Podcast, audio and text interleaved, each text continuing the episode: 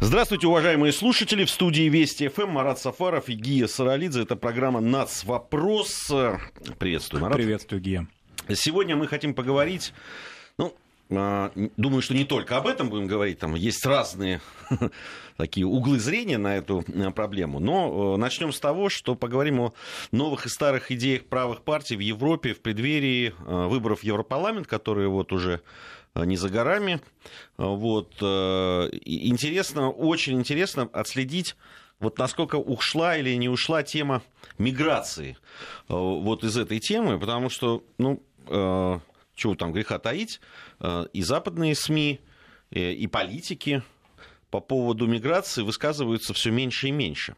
Вот интересно, это была одна из главных тем, которую Э, будировали и которые обсуждали э, новые правые в Европе.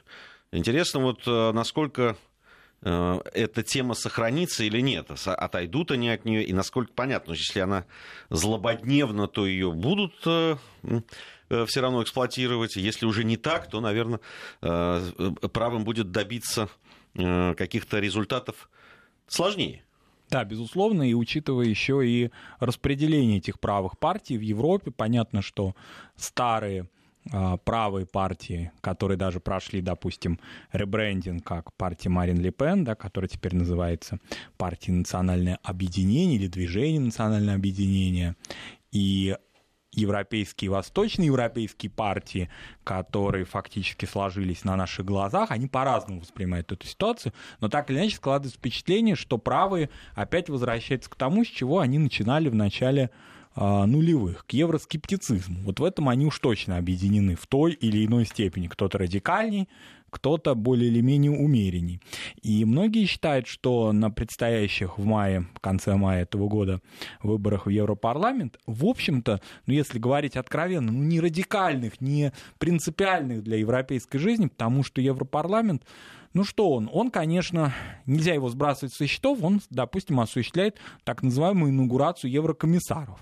Ну, по большому счету, вот до конкретного обывателя европейского, если так можно выразиться, действия конкретных депутатов, даже выбранных от его государства, ну, не сказывается на социальной сфере и так далее. Скорее, это какое-то идеологическое или символическое такое присутствие этой страны а, в стенах Европарламента. Соответственно, если мы возьмем общую такую палитру, то, в принципе, все объединены евроскептицизмом. Там, где еще проблема нелегальной миграции более или менее преобладает, она острая, скажем, Южная Европа, эти вещи, эти сюжеты, ну как-то так вяло текуще обсуждаются. А в Старой Европе вроде бы уже и даже и нет. Вот это очень интересно, что на наших глазах за полгода она как-то сошла на нет, эта тема. А, но надо отметить, что в выборах будет участвовать около 500 миллионов человек. Это будут крупнейшие в мировой истории выборы, единовременные, когда 500 миллионов граждан государств Европейского Союза будут избирать вот этих, хоть и символических в чем-то, но представителей своих стран.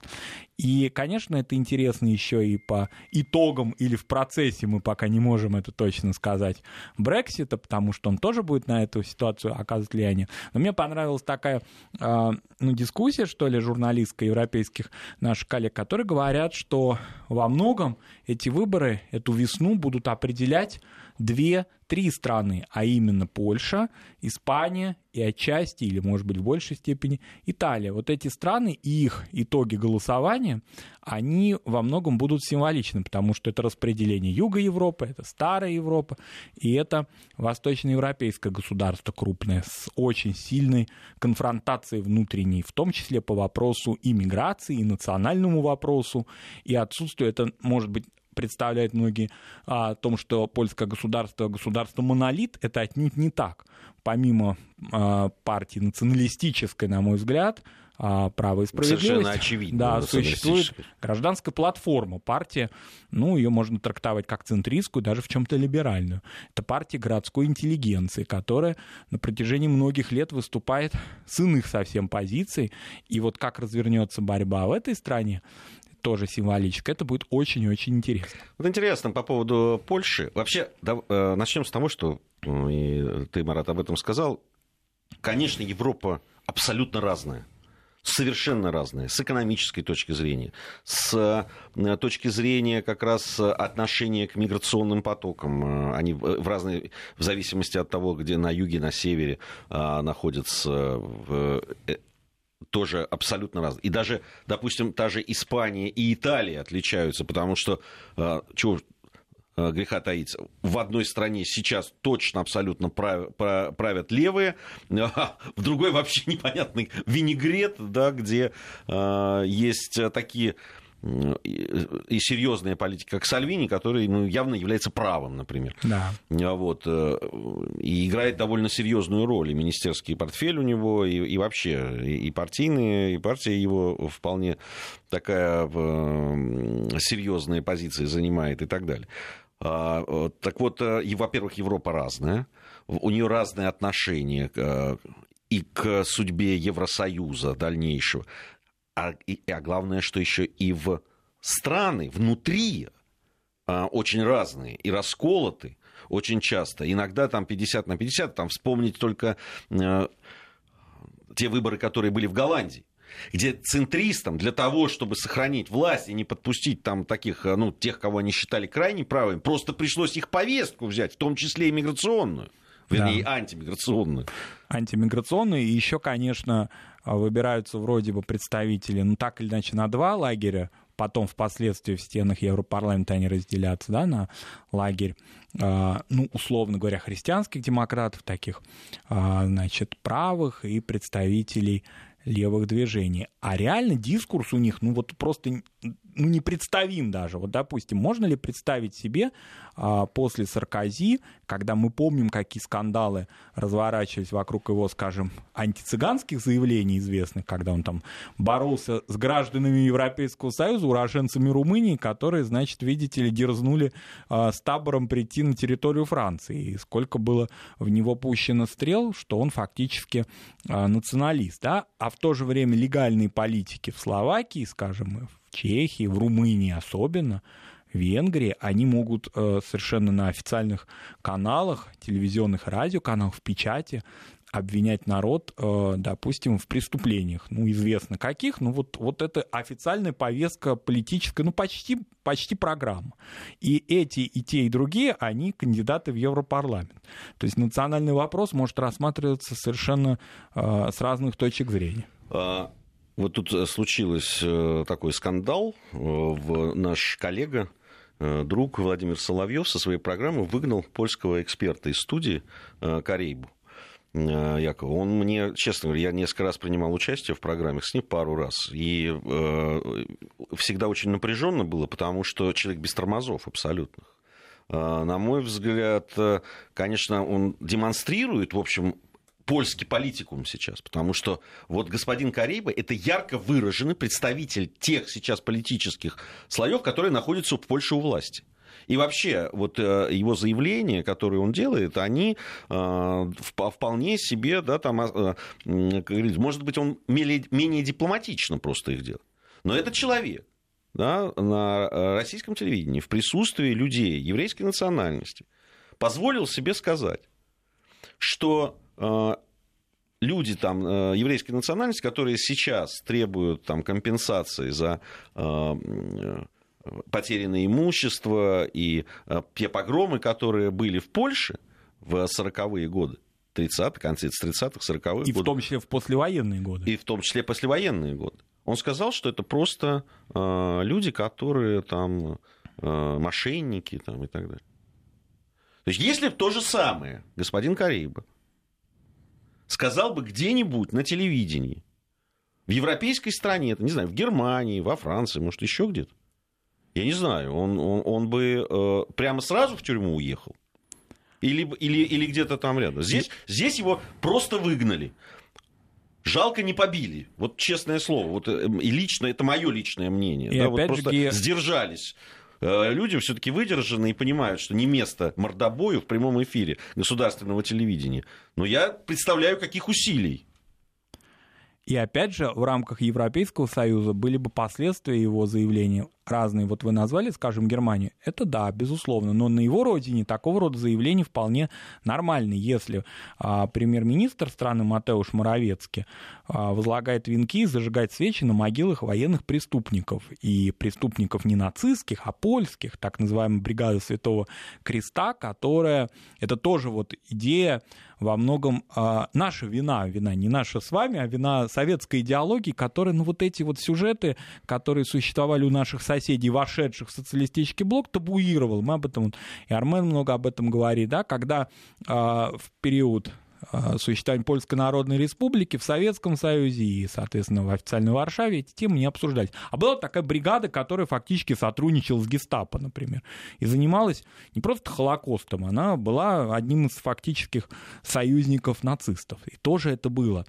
И э, премьер-министр государства от права и справедливости, разумеется, собственно, премьер-министр и президент Польши, они представители одной партии, он возлагает венки и считает, что это нормально. Ну, это такие национальные герои. И вообще такое складывается впечатление, что идея допустим, в Польше нацистской оккупации и нацистского преследования, в том числе и поляков, и истребления, она гораздо менее болезненна для них, чем тем русофобии, которая сейчас уже возведена в абсолют. Но опять же, повторимся, это не э, мысль всего польского общества, и в том числе всего политического ландшафта Польши, ну... и вот эти выборы покажут. Но здесь надо сказать количественно. Такого рода партии в восточноевропейских странах опираются не на городскую интеллигенцию, не на варшавян, не на жителей Кракова и так далее, а будут опираться опять на э, вот средний класс, на людей, которые э, живут в провинции и так далее, которые действительно исповедуют эти националистические идеи латентно, а теперь им объявили о том, что это можно публично выражать, можно публично быть антисемитами, можно публично быть русофобами. Это нормально, если премьер-министр твоей страны а, кстати говоря, и очень интересная деталь, что другие государства за какие-либо, я не имею в виду Россию, это понятно, мы там во всем виноваты, но другие страны вокруг даже Польши, они могут обвиняться. Например, Польша позволяет себе обвинять Украину, скажем, в каких-то, да, известных вот этих сюжетах преследования а, поляков на территории Западной Украины. Но в самой это возведено в абсолют. И вот эти вот такие разные страны, ну, условно говоря, респектабельные, и вот эти вот, которые фактически ведут себя по-хулигански, они все будут выбирать собрать а, Европарламент вместе в, один, в одни дни. Здесь интересная вещь вот с точки зрения э, переписывания истории или трактовка да, там, разными странами и разными политическими силами европейскими. Когда они ставят знак равенства между, а это сделал, кстати, сейчас э, да, глава НАТО, который прям впрямую сказал, там, Гитлер, правил Гитлер, Сталин, там, да, там, нацизм, коммунизм там, и так далее. А, ну, собственно, для них это уже раз, стало просто да. а, абсолютно расхожим а, утверждением, а, и, никто, понятно, что уже там не сопротивляется э, этому, наоборот, это, просто, ну, это понятно. А вообще у меня ощущение, что если бы не Холокост, да, и вот э, его такие последствия, последствия, последствия да, то Гитлера бы давно оправдали сказали бы, что он боролся с коммунистической угрозой, что, в общем, на самом деле это все было правильно. И по большому счету э, э, спровоцировал войну, конечно же, Советский Союз, сталинский режим, как они его называют, и так далее. Это было бы просто... Но я хочу сказать, что по большому счету те мелкими шажочками, где-то, может быть, даже с таким притоптываниями, но они к этому идут да. они идут и к э, пересмотру э, вещей, э, таких вещей, как Холокост. Во всяком случае, в Восточной Европе это точно.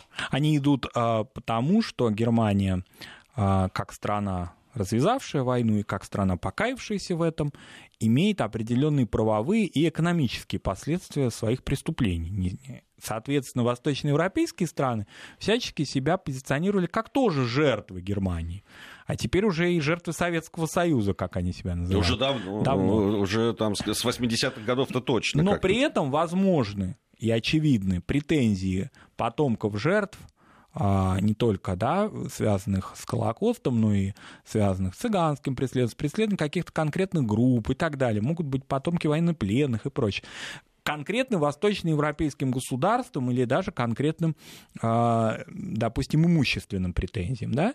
Вот дабы обезопасить себя от этого, сейчас идет такое радикальное наступление. То есть, если на нас нападают, мы будем не обороняться, а нападать идеологически прежде всего сами. И вот восточноевропейские страны, прежде всего Польша, и, как мне кажется, еще Литва, понятно, несопоставимо по масштабам, но очень похожая такая концепция, потому что Литва вообще всегда она берет пример с Польши. Правда, я бы предостерег литовцев от этого, потому что в польской геополитической картине Литвы фактически нет. И поэтому, если литовцы берут пример с поляков, надо до определенного примера, предела брать с них пример, потому что на каком-то этапе вы можете оказаться на картах или на банкнотах без своей столицы, а потом еще где-то можете... Не, уже оказались. Уже оказаться. И результатом этого является... Банкноты уже, это уже реальность. Это реальность. И фактически, вот э, Виленский край, да, и фактически а, они пытаются пойти на опережение сделать так, чтобы представить себя в качестве жертв, но не в качестве преступников. Например, как, а, мне кажется, вот пробным шагом было, была история в Польше, и потом она на все восточноевропейские страны распространилась. Это покаяние президента Польши Александра Квасневского в преступлениях поляков в Едвабне. Это было давно очень, не преступление, а покаяние, около 20 лет назад. Как мне представляется, опять же, могу ошибаться, это стоило ему президентского кресла на переизбрании, да, потому что он, во-первых, не радикальный, значит, вот этот вот планист, он даже объявил себя атеистом, что вообще страшно для Польши, и так далее, выстраивал определенные, такие равноудаленные, но более или менее уважительные отношения как с партнерами ПС, так и с Россией, а, и вот его нет в качестве президента, и пришли националисты. И вот с этого момента поляки, националистические особенно силы, а это интеллектуальная традиция, ведь есть националисты, скажем, в некоторых восточноевропейских странах, не будем ну, их называть, дабы их не обижать, где национализм не имеет традиции. То есть, ну, поскольку государства были исключительно аграрные, ну вот появились какие-то новые интеллектуалы, последние там четверть века, допустим, последние, и вот они сформировали националистическую повестку дня – Потому что раньше это было, могло называться романтизмом, патриотизмом или еще чем-то. А в Польше эта традиция очень долгая, давняя, и имеет давнюю не беря, не обвиняя весь народ, я говорю именно об идеологической традиции, давнюю антисемитскую и давнюю русофобскую традицию, и отрицание существования восточноевропейских народов, как то украинцы, во всяком случае западные, а уж белорусы все без исключения. И вот теперь, когда это стало легально, теперь это можно об этом говорить, можно публиковать статьи на эту тему в Европейском Союзе, вот эти представители, они идут в парламент, который вроде бы по своим таким идеологическим стандартам против всего этого. Правый вы, левый, неважно кто, но вы должны придерживаться идеи толерантности, терпимости и так далее. Вот туда придут вот такие вот, они уже там. Но теперь количество такого рода сброда там может увеличиться. Ну, а, а, помнишь, мы обсуждали э, письмо либералов, которые заметили мы, в основном, у меня такое ощущение, потому что в Европе ну, какого-то резонанса, во всяком случае, в средствах массовой информации я не увидел. Ну, то есть, э, там написали о том, что такое вот письмо было подписано. Э, в основном это такие уже немолодые, так скажем, э, писатели, творческая интеллигенция в основном, европейская, люди, либеральных взглядов. Э, многие из Восточной Европы, кстати, там была представлена и Белоруссия, и Россия, ну, э, госпожи Улицкой, например, Белоруссия. Нобелевский лауреат. Нобелевский лауреат. Светлана Алексеевич. Алексеевич и так далее. Письмо, значит, было в основном как раз посвящено угрозе правых да, того, что как раз в преддверии вот э, этих выборов, что э, в Европейский парламент могут прийти правые, и это поставит под угрозу либерализм, э, и идеи либеральные в Европе и так далее. Может, я думаю, что вот все эти люди, они страшно боятся того, что случилось с Соединенными Штатами Америки. Они боятся как раз таких людей, как Трамп, а, которые, потому что пришествие Трампа вот, в град на холме, он, конечно, поверг в их в невероятное уныние и а, в, э, в такую, э, я бы сказал, состояние почти паническое. Потому что все, во что они свято верили абсолютно, за что боролись, и что пропагандировали, да. к чему апеллировали, вдруг это рухнуло. Ну, или, во всяком случае, зашаталась, так скажем. А, и здесь, конечно, это определенная такая растерянность, она вообще свойственна сейчас политическому классу, либеральному в Европе, которые сначала думали, что Трамп, ну, поиграет, поиграет, но его там поставят на место. В общем, поставить на место его не сумели. Теперь вообще светит еще и второй срок, да, в свете последних событий. И, в общем, все совсем нехорошо с их точки зрения. Конечно, воспряли правые, которые в некоторых странах просто завоевали лидирующие позиции, ну, как Австрия, которая, кстати, не имеет на мой взгляд, абсолютно непонятно. Вот для меня, правда, непонятно, почему Австрию э, не задело да, вот это чувство вины за то, что творилось э, в Европе перед и во время Второй мировой войны. Э, это страна, которая 100% парламентариев, которые проголосовали за э, воссоединение с немецкими братьями. Ну и которые, извините, все-таки родила, значит, это чудовище. Да, а они как-то оказались не при делах, что позволяет им в рамках Европы. Быть просто самыми правыми, наверное. Быть самыми правными, правыми, поучать своих э, этнических братьев немцев, в том числе теперь, значит, в идеях толерантности, что зашли очень далеко. Несколько лет назад, ну уже приличное время назад, на одной конференции я разговаривал с австрийцами, гуманитариями, кстати, славистами, ну, примерно так около или под 60 лет им. И я специально задал вопрос, кем вы себя ощущаете. Вот есть ли какая-то у вас этническая идентичность и солидарность с теми людьми, которые живут в Берлине или там Мюнхене хотя бы. А эти люди сказали мне примерно одного возраста, что у нас уже нет. Мы себя воспринимаем исключительно как австрийцы. А вот, допустим, поколение наших дедушек и бабушек заставляли себя считать отдельной частью нации. То есть вот это послевоенное э, поколение людей, которые пережили Вторую мировую войну или даже участвовали в ней, вот они, значит, заставляли себя. Но при этом в культурном смысле мы всегда ощущали свое некое превосходство над прусаками, говорили они. Мы утонченные, мы рафинированные, интеллектуальные, а они милитаристы. И, собственно, они виноваты в том, что произошло с немецким миром и что вот он так разрушился.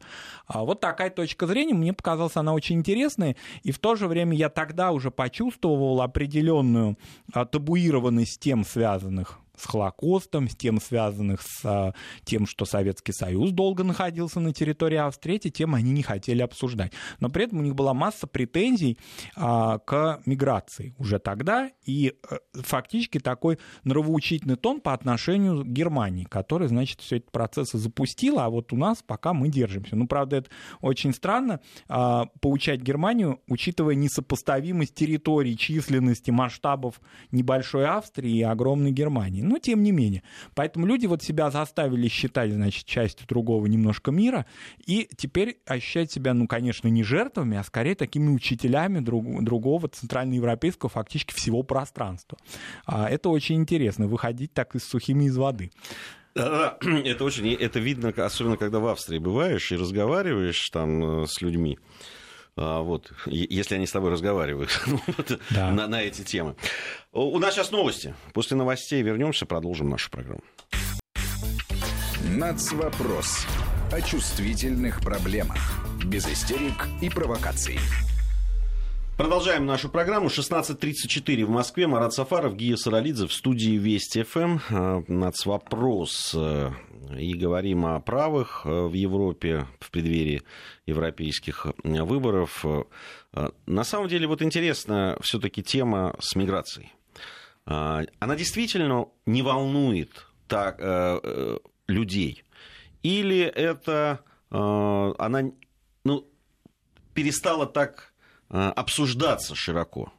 Ведь и даже того, что произошло, достаточно. Ну да, наверное, там та река, которая полноводная, которая э, обрушилась на Европейский Союз, она слегка э, слегка так э, помелела, но все равно каждую неделю в новостях все равно сообщение о том, что, ну вот хотя бы чего там далеко ходить, на прошлой неделе, когда захватили просто, то есть людей э, спасли, а они захватили этот корабль, и тех людей, которые их спасли, э, значит, взяли их в заложники и, и пришли, пришли на Мальту, по-моему, если я не ошибаюсь. Да, ну в тех странах, которые продолжают соприкасаться, собственно, благодаря своему или а, географическому, географическому положению, да, но слово благодаря уже не подходит, потому что они сами уже не рады, что они так близки к э, Северной Африке, например.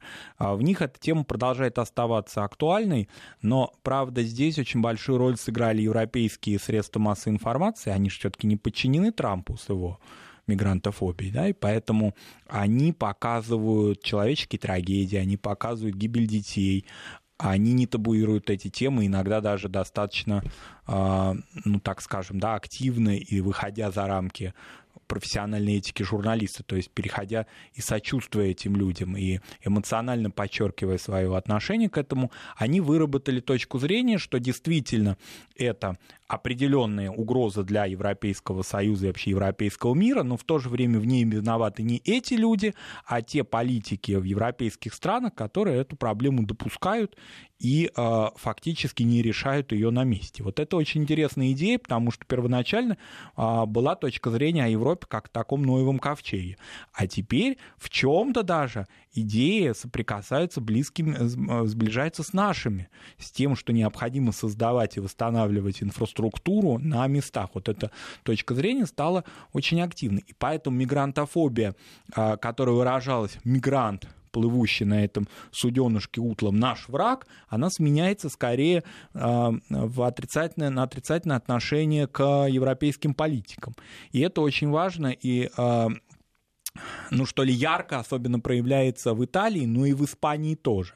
Испания, которая к европейским выборам идет расколотой полностью, в которой усиливается партия Вокс, и партию эту начинает, виды на нее имеет уже упомянутая сегодня Марин Ле Пен, хотя она вроде за Пиренейскими горами, но тем не менее она говорит, я не вмешиваюсь в эти дела, это волеизъявление испанского народа, но тем не менее отчаянно защищает все их позиции и готова, значит, вступить в Выборы в бой. вмешивается только одна страна, которая имеет такую возможность, которая совершенно очевидно да, там, выбирает президентов, э, проводит Брексит и так далее. Это Россия. Остальные, остальные все дети. Остальные, да. А, ну, например, да, дебаты с Марин Ле Пен происходят и говорят о том, что вот вы так позитивно относитесь к партии Вокс, но вы не забывайте, что вы женщина. Как бы то ни было, хоть во Франции, может быть, это такое вызывающее заявление в ваш адрес, но тем не менее. А если вы почитаете программу этой партии, она фактически, не то, что там она антифеминистская, это понятно, понятное дело. Она лишает, например, а, женщину права аборта, уже достигнутого в Испании. Но, тем не менее, у Марин Ле Пен есть ответ на все вопросы, поэтому она отчаянно всю вот эту южноевропейскую палитру защищает. Партия Вокс вообще очень интересна тем, что она, конечно, тоже имеет определенные там мигрантофобские темы, но она прежде всего сепаратистская партия. А, и вот это новое правое движение, эта идея сепаратизма, не евроскептицизма, мы там с Евросоюзом будем выходить или заходить, или ограничивать свое присутствие в нем, а мы просто хотим выйти из состава своего государства. Вот это очень такая интересная и яркая повестка последних лет. И правые партии на этом начинают кооперироваться даже в, определенной мере. А Испания, государство, которое в 1978 году после фактически там прихода короля и восстановления демократии после эпохи Франка объявила о таком неком государстве автономии, да, вот спустя 40 лет показывает, что эта модель не работает, что оказывается вот эти языковые, экономические, ну и этнические тоже а, права, которые были предоставлены различным частям территории а, Испании, они разрушают государство, но не объединяют его. И партия Вокс, конечно, выступает за то, что тут такая очень интересная у нее такая амбивалентность. Я думаю, что Маркс или кто-то вот из таких товарищей, они бы запутались в том, что партия Вокс из себя представляет, куда ее отнести. Потому что, с одной стороны, они такие андалусийские сепаратисты, а с другой стороны, они возмущены, что Испания разваливается. Что, значит, каталонцы там подняли голос, еще баски там еще, потому что у них с басками уже давняя такая конфронтация. а, с одной стороны, они вроде за единую неделимую, а с другой стороны, почему бы Севилье не быть, ну, во всяком случае, очень серьезно независимым. Это вот показывает хаос, который творится в отдельно взятом государстве с точки зрения нацвопроса. Ну, э, э, если вот про Испанию чуть подробнее, ведь Испания э, действительно, да, много путешествовал по этой стране, она чрезвычайно не знаю, как правильно это сказать, но регионы и в, э, каждая, да, там эти провинции, которые существуют, э, они, при том, что не всегда очень самостоятельны от Мадрида, но интеллектуально и как-то, да, там, ментально, что ли, они действительно себя ощущают сначала там андалусийцем, не знаю, э, валенсийцем там или кем-то еще, а потом уже испанцем и, да, там, каким-то... Никак иначе. Причем эти, э, эти настроения очень сильны по всей Испании и во всех... Да, они, допустим, когда вот э, э, все эти были дела э, каталонские, и э, они, каталонцы вывешивали, в Барселоне были видны в основном каталонские э, флаги, хотя там были испанские тоже висели, надо сказать, рядом, иногда на, на балконах, то, допустим, я попал в это же время в Севилью, и там все было в испанских флагах, абсолютно. Все. И в Гранаде то же самое. Да? То есть они выступали против вот такого э, регионального сепаратизма. Э, э, даже не регионального, они выступали против сепаратизма на отделение Каталонии, но при этом они сами э, э, говорят, прежде всего, мы, я там, да, и вот э, здесь живу в Валенсии, а потом уже в Испании. И не прочь свою собственную автономию расширить. Расширить. Да, вот это очень интересная идея. И кроме того, вот, допустим, партия Вокс, она а, ведь а, принадлежать к числу избирателей, людей, которые поддерживают эту партию, в Испании до сих пор стыдно публично. Вот это очень интересная деталь. А Испания, в отличие от восточноевропейских стран, она имеет определенные этические такие барьеры. Это страна старой культуры, да, а, с точки зрения национальных отношений. Она много пережила, она знает какие-то моменты, которые а, вообще фактически приводили к ее распаду. Это события всем известной гражданской войны и так далее. Хотя, казалось бы, нам ответить, а Восточная Европа была плацдармом Второй мировой войны, уж казалось бы, она могла бы научиться на этом. Но вот получается, что не смогла. Так вот, а в Испании не принято публично объявлять, что ты а, поддерживаешь эту партию Вокс, потому что тогда ну, будут звучать какие-то суждения, что ты ретроград Нет, и так далее. Там, на, там все жестче. Я, я смотрел репортаж, э, очень неоднозначный и очень ангажированный на, на Евроньюз. Э, по поводу э, этой партии как раз, и снимали его там как раз и в районе Гибралтара, и да, там в, в нескольких регионах и так далее. И там, когда... Интересный был такой сюжет, когда рабочие идут на работу, и у них спрашивают, вы поддержите или нет. И один решился. В основном они не говорят об этом.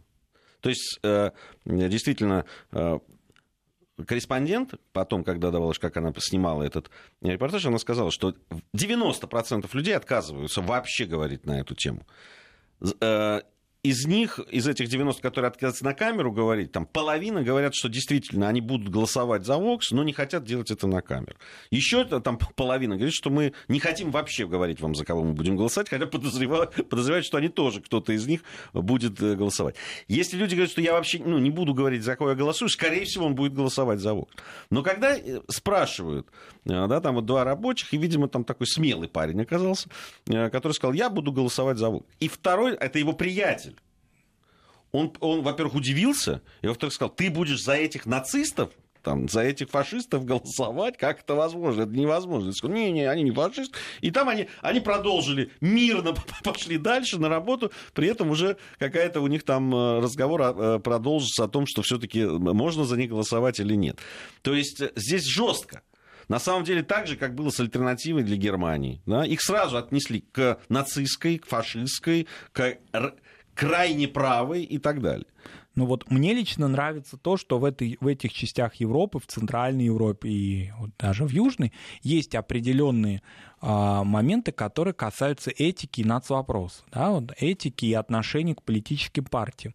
Ты можешь придерживаться таких позиции, которые ты считаешь для себя необходимыми. Но в публичном пространстве или в медиапространстве есть какие-то барьеры. Ну вот ну, репутационно нехорошо. Казалось бы, ну что, человек, который не публичный, он же не политик, да, там люди среднего класса, рабочие, просто вот люди, которые ходят по улицам, они не хотят говорить ведущему европейскому каналу о своей позиции, потому что это может вызвать отношение к ним работодателя, соседей, даже родственников. А в Восточной Европе сами политики фактически провоцируют людей на то, чтобы быть им публичными националистами. То есть публичным националистом быть не то, что модно, а ты патриот своего государства, если ты считаешь, что цыгане преступники, что за Холокост мы не несем никакой ответственности, это немцы, а может и вообще Советский Союз даже здесь поучаствовал, что мы вообще жертвы, что у нас есть какие-то отрезанные части территории, что можно в банкнотах публиковать а, силуэты городов, которые нам не принадлежат по закону, тогда надо определиться. Вот мы об этом уже неоднократно говорили. Если эти восточноевропейские государства столь э, патриотичны, да, в кавычках, тогда надо дезавуировать им те соглашения, которые были в их пользу после Второй мировой войны сделаны, и дальше сделаны старым добрым Вилли Брантом, когда были определены их современные восточные границы и западные границы. Тогда надо определиться, если вы имеете какие-то хотя бы даже идеологические претензии к своим соседям, ну тогда вы с другими соседями поделитесь территориями, ну я утрирую, конечно, ну или во всяком случае дебатируйте эти темы, обсуждайте их. Есть же ведь жертвы, я не знаю, да, выселения из Силезии они существуют, такие люди. В Чехии есть, э, вернее, в Германии есть движение потомков выселенных из Чехии немцев, судетских и не только пражских в том числе. Они там где-то там маргинально заявляют о себе. Но восточноевропейские страны не хотят даже слушать об этом, о том, что есть жертвы их а, истории. И вот это очень интересно, что в Южной Европе все-таки существует определенная этичность этих взглядов. Марин Ле Пен может что-то заявлять, во Франции, ну, Франция не Южная Европа в данном случае, да, но тем не менее западная, она может, а, к ней можно по-разному относиться. А, это тема, которая разделяет общество и так далее, это тема политической дискуссии. А в восточноевропейских странах это тема просто гражданской идентичности. Если ты не считаешь так, как считает право и справедливость, то значит ты э, против Польши выступаешь, против польского духа Ну, это мы хорошо сейчас на Украине видим. А, в связи с, вот, с выборами, с первым туром, а, как реагируют э, так называемые парохоботы, вот, которые там топят за Порошенко. То есть они называют, они, правда, говорят о 30%, которые получил Зеленский. Но на самом деле, по факту, они говорят практически о 85%, потому что, ну, может, меньше, потому что там есть э, те, кто там за Лешко и так далее, они примерно тех же э, взглядов придерживаются. Но, в принципе, они говорят о большей части Украины, которая проголосовала против а, того, что говорит Порошенко, против его. И они говорят, что это люди, которых надо просто убивать. А мы в открытую. Видим, Гия, мы видим это в Польше на примере трагического э, трагедии, произошедшей с мэром Гданьска, да, который э, был сторонником э, отношений не будем даже говорить о его политической позиции, а просто вот даже муниципальной, можно даже сказать, во взаимоотношениях с Калининградом, например, или с немецкими городами на Балтике. А он бывал неоднократно. Почему так а, калининградцы, зная его, так, а, ну, так скажем, да, сочувствовали и были траурные мероприятия в Калининграде? Потому что этот человек, на протяжении 20 лет возглавлявший Гданьск, был им хорошо известен. А его убили. Вот его убили, ну, фактически, да, там можно сейчас объявить его убийцей сумасшедшим и так далее, так далее. Может быть, даже и так, но, тем не менее, это история того, что правые могут не только дебатировать на телевидении или в стенах парламента, последнее время или в церкви католической, где правые позиции всегда рука об руку шли вместе с а, официальной идеологией польско, польских католической, польско-католической церкви. Ну и просто выходить на трибуну праздника и убивать своего мэра, потому что ну, все позволено фактически. Он, а, если он дружит с а, Калининградской областью, если он считает, что необходимо сохранять немецкое наследие в Гданьске, бывшем Данциге, значит, он враг народа. Ну, значит, ему смертный приговор. Мы знаем много таких примеров в других странах, вот этих правых экстремистов. Фактически это может быть... Польша тогда как-то немножко, ну, встрепенулась после этого события. И был такой определенный период, казалось, что, может быть, это по вот этому правому лагерю нанесет удар, отрезвит общество. Нет, опять прошло там несколько недель, и вновь появились опять страшилки про восточных соседей, про то, про все, опять начался вот этот антисемитский уже нескончаемый дискурс Польши, и все вернулось на круги своя. И так они подходят к выборам в Европейский парламент. Да, очень разный этот парламент будет. Э, не знаю, а действительно ли э, все их опасения вот, либералов э, европейских осуществляться, и правые могут захватить этот еврейский парламент. Я не, не вижу конечно, особой опасности, пока, во всяком случае, с точки зрения того, что вот они, будет у них большинство в Европарламенте, и тут же это приведет к каким-то таким тектоническим сдвигом да, в политике европейской. Во-первых, эти правые очень разные. Они на разных стоят. Польские правые, допустим, и э, австрийские правые, это разные ребята. Австрийские правые э, вполне себе там, к той же России относятся и хотят экономического сотрудничества и так далее. Поляки правые это законченные русофобы просто. Э, правые там итальянские, правые французские правые в, в скандинавских странах. Ну, это разные люди. Правые, вон в Эстонии пришли правые. Э, да, там... В Венгрии свои правые, да, которые, а, с одной стороны, правые, но с другой стороны, они ни в коей мере не евроатлантисты, и они выступают против а, Орбана и его партии, выступает против Сороса и фактически объявляет его злом, которое, значит, угрожает национальным интересам Венгрии. Да? Они в чем-то могут смыкаться, например, поляки, венгры, австрийцы, итальянцы смыкаются на антимиграционной программе. Но, как мы видим, она начинает потихоньку дряхлеть, то есть за нее цепляться сейчас уже становится, ну, в общем, если не будет, не дай бог, каких-то процессов, да, на Ближнем Востоке а, вновь, то а, на не, ну, избирателей нельзя уже заряжать этой историей, потому что в восточноевропейских странах на сегодняшний день нет такого миграционного присутствия, как в странах Центральной Европы. Это не такая актуальная тема параллельных городов, например, гетто, новых кварталов национальных и так далее. Нет вот этой темы пока там. А, но правые, как известно, они ведь очень такие на выдумку хитрые, они могут вытащить какую-то иную национальную тему, да, которая существует, национальных меньшинств. Вот, допустим, очень интересно, в масштабах одного Европейского Союза одна партия может координировать своих сторонников а, за пределами государства. Та же венгерская Фидес, она, например, а, так или иначе влияет на венгерское меньшинство в Румынии, например. И даже, более того, пытается выдвинуть кандидатов в Европарламент от венгерского меньшинства в Румынии. Это, конечно, во, во многом урок для Украины, который туда рвется. Вот если она а, захочет там находиться, как она будет работать со своими западноукраинскими территориями, которые населены очень разными общинами, которые, ну, никак не идентифицируют себя с, а, не то что с киевской идеологией, а вообще просто административно уже последнее время не идентифицируют, если люди получили гражданство другого государства, данном случае Венгрии, да, и пользуются всеми благами соседей. Или, например, для Молдовы, пытающейся интегрироваться в Румынию, да. Вот это очень... Э, надо просто посмотреть на соседей. Ну, это такие риторические советы, потому что литовцы-то не смотрят на поляков, а считают, что можно только брать с них пример, не зная о том, что, чем это угрожает, возвращаясь к началу нашей программы. Вот это такой эшелон огромный, с респектабельными правами, которые такие прям правые философы, да, а, с хулиганными правами, просто уличными, с националистами отъявленными, с мигрантофобами, с людьми, которые э, теперь в последнее время правые начали активизировать, ну, в ответ на все вот эти вот харасменты, да, они начинают активизировать антифеминистскую программу. Вот это целое направление. Мы раньше привыкли, что левые у нас все разноцветные, а теперь стали вот и правые в таком же тоже, как светофор. Они с разными очень точками зрения идут. И, конечно, я полностью с вами согласен, что скоординироваться в Европарламенте им будет очень трудно, и все-таки есть определенные такие стабильные институциональные моменты, касающиеся европейской бюрократической машины, очень тоже такой уже а, негибкой, которые не позволят правым сразу же вот свою повестку дня сделать официальной идеологией Брюсселя. Да, э, действительно, сказать, так же, как левые, на самом деле. Э, вообще, все вот эти процессы, которые происходят в Европейском Союзе, говорят о том, что интеграция интеграции, Европейским Союзом, конечно, да, но противоречий очень много.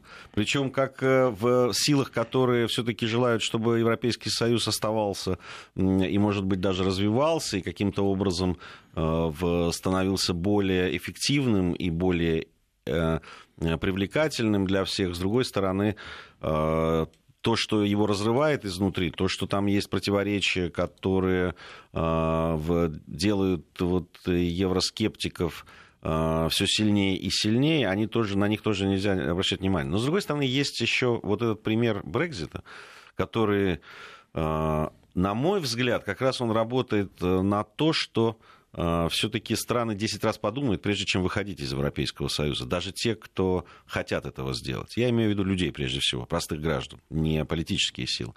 А, потому что ну, без референдума вряд ли это кто-то решится, а значит, э, будут решать граждане. И э, вот то, с какой натугой, с какими проблемами, с какими э, политическими кризисами происходит это с Брита... в случае с Британией, Э, мне кажется, 10 раз заставит подумать людей, прежде чем проголосовать за выход из Европейского Союза. Да, и в последнее время евроскептицизм, он такой какой-то локальный, точечный.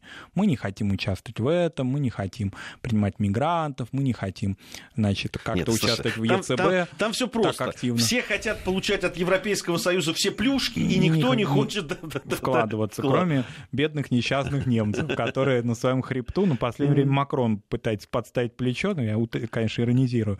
А, вот. и... Главные бенефициары от Европейского Союза это немцы. Да, и поэтому вот они, собственно говоря, и а, управляют этой машиной, но, тем не менее, этот евроскептицизм, он в последнее время перестал быть столь радикальным, как раньше. Спасибо большое. Давайте на этом эта программа завершена. Скоро недельный отчет.